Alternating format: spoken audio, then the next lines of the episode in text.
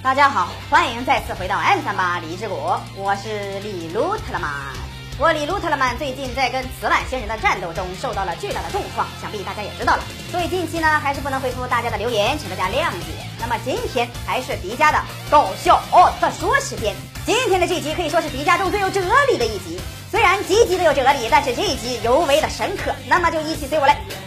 搞笑奥特说吧，一个多云转晴，晴转多云的清晨，有一个光鲜亮丽的飞碟儿来到了地球。胜利队也发现地球出现了强大的磁场，所以跑到飞碟的降落点调查。但是飞碟没有找到，却找到了一朵朵光鲜亮丽的野菊花。大狗一看，呀呵，这不就是超古代时期妈妈不让随便踩的路边的西域曼陀罗大野菊吗？为何会在这里盛开呢？大古正准备采野菊的时候，发现了一个蓝衣小美女。小美女告诉大古，这花本名叫安琪拉，平时她很听话，可前提就是千万别碰她的小裤衩，不然就让你们好好瞧瞧她的黑魔法，保证只要一秒就可以把你变成布娃娃。你这话说的吓人呢。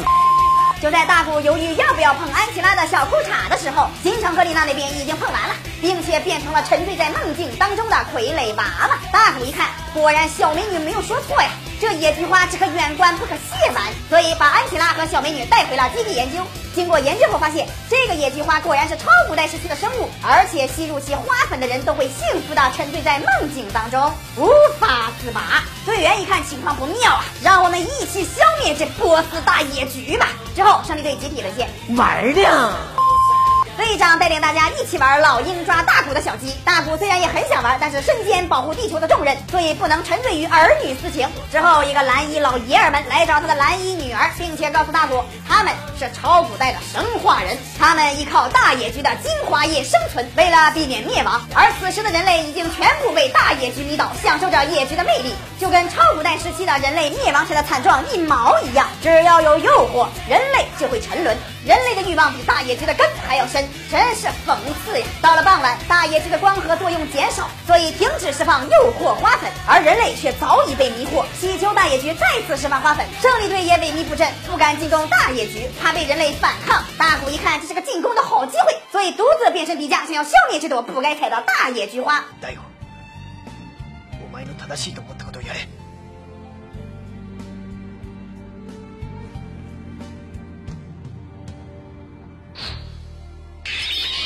而被迷惑的人类却非常的恶劣，想要让怪兽杀死迪迦。而这个野菊也不是面团捏的，一个性感小皮鞭缠住了迪迦的脖子，朝着迪迦狂喷爽身粉，吊起迪迦一顿电疗。迪迦这才体会到大野菊带来的那种前所未有的快感。啊，好爽！再来！啊啊啊！刺激！胜利队害怕迪迦也沦陷，所以朝着大野区一顿扫射。迪迦一看，哎，也爽的差不多了，两个后空翻再加一个光波波，把野区打回了自己的老家。抓着野区的根，一个高级火焰，世界各地的野菊花瞬间化为灰烬。其实不想逃，